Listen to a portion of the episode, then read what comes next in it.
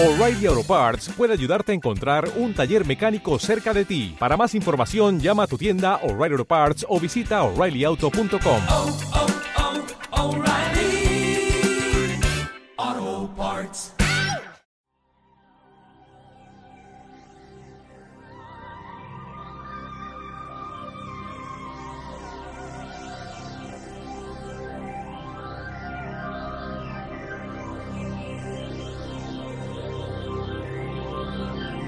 Es el momento de caminar entre el misterio y la imaginación.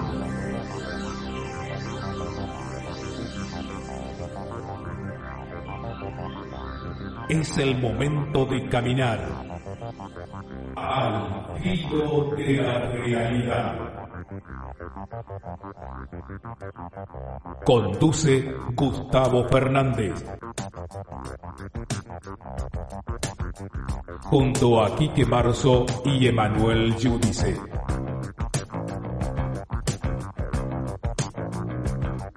Explorando los límites del conocimiento.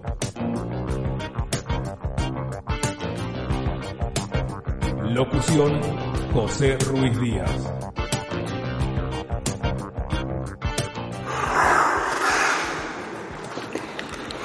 ¿Qué tal amigas, amigos? ¿Cómo están ustedes? Soy Gustavo Fernández y no, no, no, no es que hay problemas en la grabación, que, hay, que está fallando su conexión de internet. El sonido ambiental que están escuchando es de los famosos pájaros tallos. Porque estoy grabando este breve podcast. No, no creo que dé para tanto porque el ritmo de la actividad y y los tiempos no lo permiten desde la famosísima Cueva de los Tallos. Les había prometido esto y les estoy cumpliendo. Les dije la próxima vez que me escuchen voy a estar grabando, no transmitiendo, grabando al filo de la realidad desde la Cueva de los Tallos. Así que bienvenidos todos, cada una, cada uno aquí a esta producción que junto con Emanuel Giudice y Alberto Quique Marzo les ofrecemos casi semana a semana. Gracias por su presencia, los oyentes habituales, los fans, los incondicionales, los que nos siguen desde hace 20 años, la gente linda que se está sumando últimamente a nuestra plataforma en Evox y en Spotify, a oyentes y productores de la radio de la historia y el misterio, a los oyentes de podcasts paranormales, de también de Radio TX, Evox, eh, Radio Box, perdón, en Texas, a todo el mundo que de las formas más diversas se acercan, colaboran, hacen sus preguntas, acercan también sus puntos de vista. Bueno, ¿qué decirles? Eh, la, experiencia es, es, dura, es difícil, eh, no es un picnic, no es un paseo turístico. Salimos de Limón, como les había comentado en su momento, el viernes uh, 21, perdón, 22 de eh, abril de este 2022. A primera hora de la mañana nos dirigimos a un embarcadero y de ahí bajamos por el río eh, Namangosa hasta su unión con el Zamora, que forman el Santiago. Tras media hora de navegación, incursionamos en la desembocadura del río Coangos y ahí bajamos para una eh, esforzada ascensión de casi cuatro horas hasta la comunidad de Don Bosco, es el jefe Joar y Chaván que nos recibió y que en este momento, mientras estoy grabando esto, está preparando la ayahuasca para la ceremonia que vamos a realizar en pocos minutos. Porque sí, una de las estrategias que pensamos para esta incursión a los tallos, para diferenciarla y aportar algo original, no un simple recorrido espeleológico junto a la gente excepcional de los tallos Expeditions que nos brindan el apoyo logístico. Y va el agradecimiento enorme para Wesley Guzmán y Oscar Arce, los dos guías, los dos expertos que nos están acompañando inclusive que nos ayudan a sortear pequeños problemas. Yo he sufrido no una luxación, pero una torcedura de pie, de mi pie izquierdo, bastante dolorosa. Y bueno, aquí estoy, eh, caminando gracias a un par de analgésicos inyectables y una fuerte venda y tratando de... Eh, tolerar el dolor no es, no es tan grave. me molestaría mucho más que me limitara a mí o al grupo que me acompaña en el desenvolvimiento, pero entre las inyecciones y la venda estoy recorriendo, estuvimos hasta hace un par de horas en el anfiteatro, la zona conocida como el anfiteatro, vimos el famoso portal de Morex. Yo cuando regrese a Argentina me voy a detener a analizar, ya sé que ustedes preguntarán, bueno Gustavo, pero ¿qué viste? ¿Realmente estaba ahí la biblioteca metálica? Hay, hay mucho para hablar, hay mucho para hablar pero ustedes me van a permitir que de eso hable, valga redundancia, cuando regrese. Tranquilo, relajado, ordenando apuntes, mm, cruzando algunos datos que quiero verificar, pero cuando les digo que hay mucho para hablar, les digo también que hay cosas muy, muy interesantes, y no me refiero a lo a lo deportivo, a lo botánico, ¿no? a lo meramente espeleológico. Hablo de, plenamente desde la dimensión del misterio. Y les cuento, simplemente al pasar, cuando estábamos en ese punto conocido como el anfiteatro, meditando, hicimos 40 minutos de meditación en absoluta oscuridad. Quienes, quienes hayan estado alguna vez en una caverna, saben perfectamente lo que significa la oscuridad de, la caverna, que no es la oscuridad de la noche, ¿no? Eh, mil noches sin, sin soles, sin lunas, apenas da un atisbo de lo que significa esta oscuridad. Y de pronto todos, absolutamente todos, vimos puntos luminosos moviéndose frente a nosotros, no una ilusión óptica, no luciérnagas. Alguien dice, sí, tal vez sean luciérnagas, luciérnagas en una caverna a cuánto, mm, yo calculo 6, 700 metros de la boca de acceso, que es una chimenea vertical de 70 metros de altura, eh, sin ningún tipo de... No, no es el hábitat habitual, pero vamos a suponer que por alguna extraña razón este, insectológica ahí hubiera luciérnagas. El tema es que vimos otras luces, luces que cambiaban de color. Yo particularmente señalé una luz roja, fija, en el techo, casi cercano al techo, claro, en la oscuridad cómo distinguirlo, que se mantenía fija, intensa, clara, discernible, durante un minuto se apagaba y al rato volvía a encenderse otra vez. Y eso es consistente con lo que algunos investigadores han denominado, por ejemplo, las hadas del Coango, refiriéndose a seres presuntamente espirituales que deambulan en la zona. Disculpen a los amigos tallos, ¿eh? siguen haciendo mucho ruido de fondo, pero bueno, es, es lo que hay, es lo que hay. Eh, muy interesante y muy inexplicable. Pero bueno, pero hay otras cosas también. Ah, eh, les cuento, ¿vieron las fotos del portal Morix? Eh, no sé, estoy tan seguro ahora que sea absolutamente natural. Sí, claro, es roca calcárea, puede ser estratigráfica, puede provocarse la diclasa de forma horizontal y vertical, todo eso que ustedes me van a decir. Pero observando, y voy a acompañar algunas fotografías en los artículos en el video que estamos preparando, observando la configuración de bloque de algunos sectores, mm, yo no estaría tan seguro que es completamente artificial. Y si uno no está seguro que es completamente artificial, está suponiendo que alguien o algo en algún momento de un remotísimo pasado intervino modificando el, el entorno. ¿Por qué? ¿Para qué? No lo sabemos aún. ¿Está o estuvo la biblioteca física, la biblioteca de Morris, aquella de las láminas de oro, de plata, aquí? Ah, en principio tengo que decir que creo que no. Pero, ¿por qué entonces Morix dijo que estaba aquí? De, eso es de lo que tenemos que hablar porque hay muchas reflexiones que tenemos que hacernos. Creo que en realidad Morix está enviando un mensaje críptico a determinadas a determinados grupos de conocimiento para reclamar la atención de los mismos sobre este lugar en particular.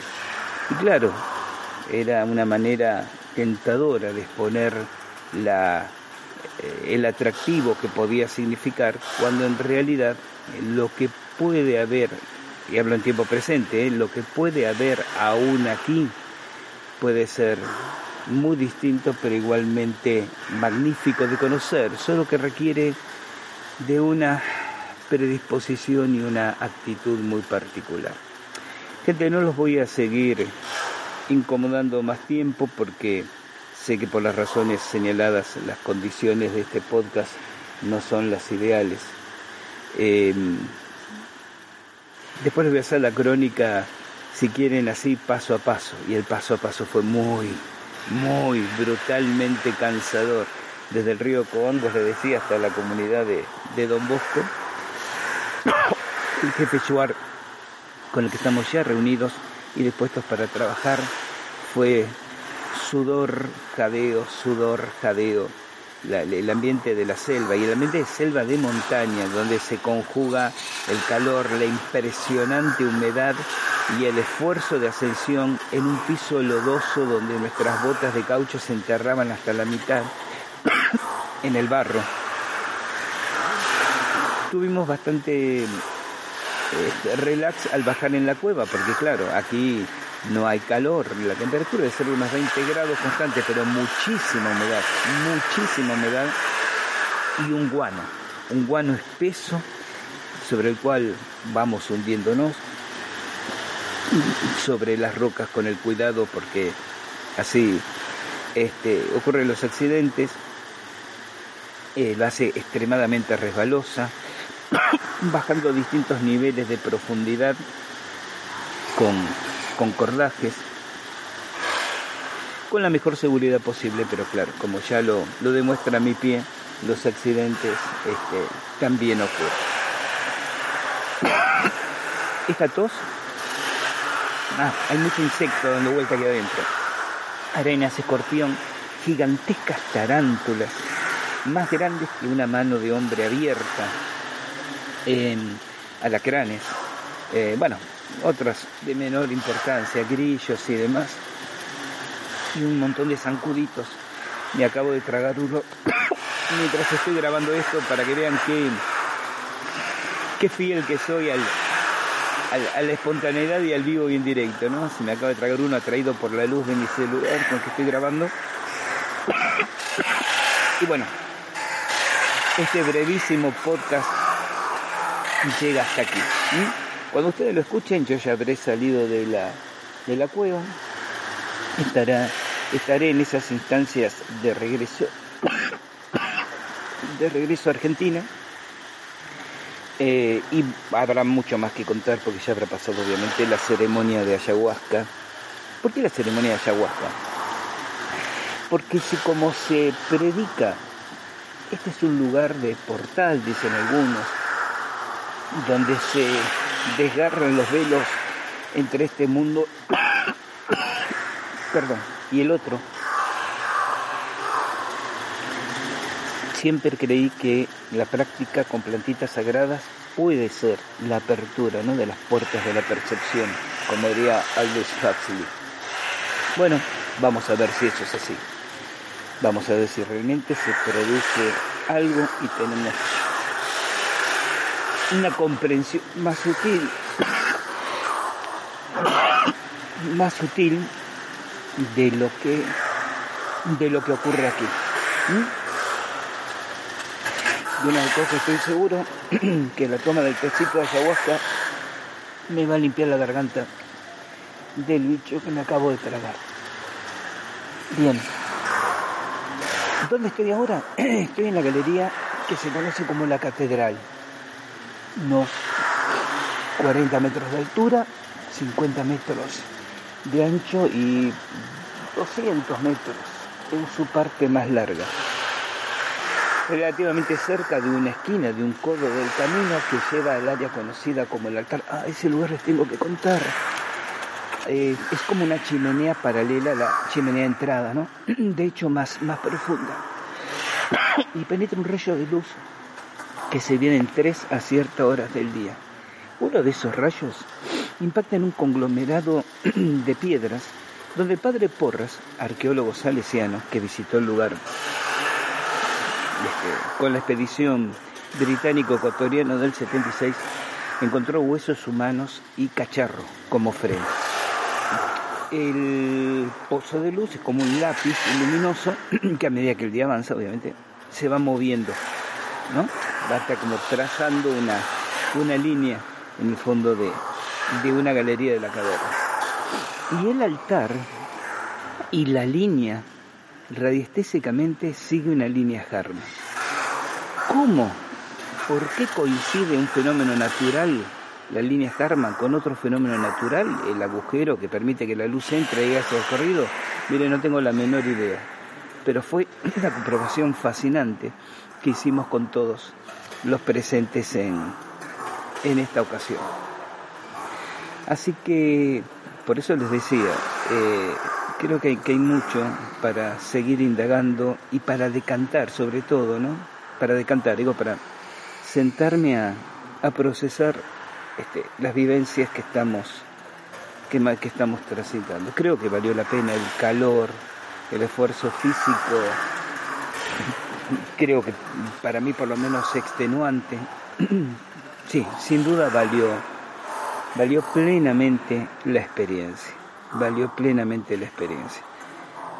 El punto es, en este gran concierto de fenómenos y de descripciones de la gente y de, y de anécdotas y de no encontrar esas evidencias, ¿no? Que es el motivo disparador, cuando menos, cuando menos mi persona, ¿no? Cuando en el 73 leí el libro El oro de los dioses de von Däniken y se despertó esa fascinación que hoy cumplo llegando a este lugar, me hace pensar, porque las descripciones de, de- de los testigos, si me permiten decirlo así, la gente que dice yo vi en la cueva de los tallos esto, son realmente creíbles, por lo menos de algunos que, que han estado conversando conmigo, pero además hay videos y fotografías obtenidos inclusive por los mismos equipos técnicos que acompañan las expediciones, que no son, si me permiten decirlo metafóricamente, del palo esotérico. ¿no? Dice, yo fotografiar estas luces. Yo me pregunto si no, si la creencia sostenida y la energía inyectada en este lugar por la gente no terminó creando un gigantesco egregoro anclado en este lugar. Hemos, he- hemos vuelto, hemos tratado muchas veces, ¿no? En este programa el tema del egregoro. Y me pregunto si realmente el egregoro en este caso no habrá sido generado por la expectativa, por, por el esfuerzo, por el sufrimiento, por la ansiedad, por la necesidad, la necesidad de, de llegar aquí y comprobar, ¿no? Tendremos que empezar a hablar, creo que desde del egregoro de los tallos. Una explicación a caballo entre lo parapsicológico y lo junguiano, ¿no? Por aquello del ente secoide de que hablaba Jung, que puede parecer un poco, un poco audaz, pero que tal vez explique muchos de los fenómenos que ocurren en este contexto y en este entorno. Pero por ahora, gente, me tengo que ir preparando para la ceremonia de ayahuasca y, bueno, luego transcurrirán horas en el estado modificado de conciencia que provee la alienita. Tengo un montón de preguntas y de imágenes presentes en mi mente antes de- de sumergirme en la experiencia y en la ceremonia. Este llamando un busco me dio la sensación, la impresión de ser una persona confiable, responsable, pero sobre todo comprometida con el lugar y con el conocimiento del lugar. Eso no es poca cosa. Eso no es poca cosa. De resultas de lo cual creo que la experiencia no va a ser anodina e intrascendente, sino puede ser que me dé una percepción particular, pero claro, sería una percepción personal, espiritual y tal vez ustedes con todo derecho dirían, sí Gustavo, pero es lo que a ti te pasó, quizás el DMT te jugó una trampa en tu cerebro. Bueno, son alucinaciones, no sé, no sé, no sé qué voy a ver, no sé qué voy a encontrar. El primer verbo que ocupé fue no sé qué voy a ver.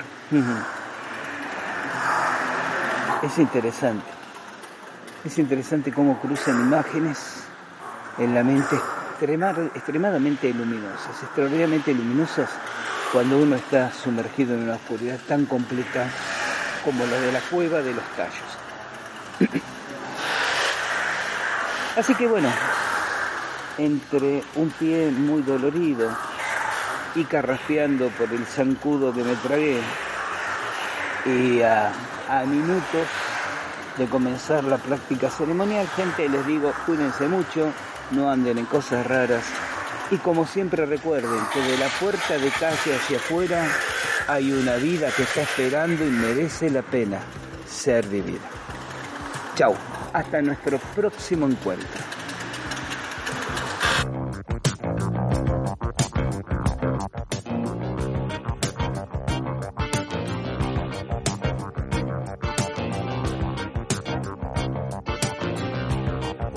¿Cómo estás? Tal vez hace poco tiempo que estás escuchando Al filo de la realidad.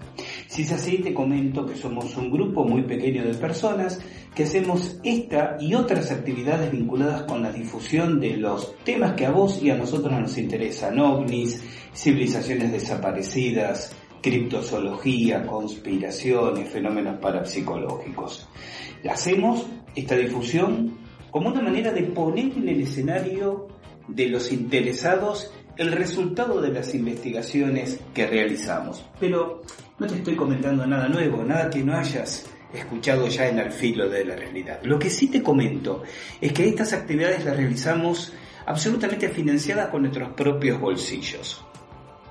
Y si sos uno de los incondicionales, de aquellos que nos vienen escuchando desde hace años, no hay nada nuevo que tenga para decirte porque ya nos conoces. Entonces, a unos y a otros, estoy aquí para pedirles que nos den una mano, para que nos acerquen su colaboración libre, voluntaria. Vas a encontrar por ahí un botón, una tecla de color azul que dice apoyar.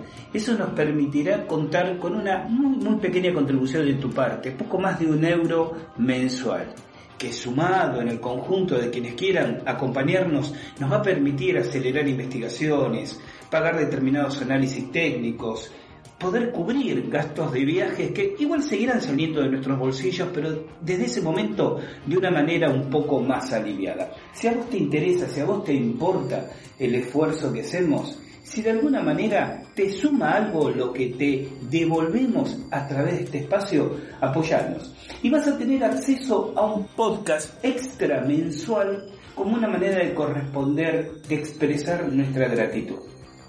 Gracias por estar ahí.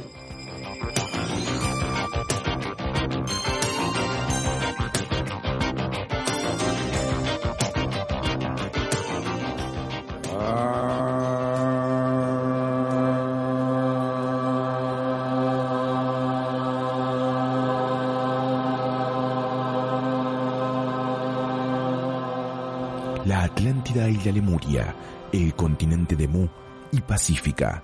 ¿Existieron estos continentes y civilizaciones? Acompáñanos a conocer los misterios de civilizaciones desaparecidas en Al filo de la realidad.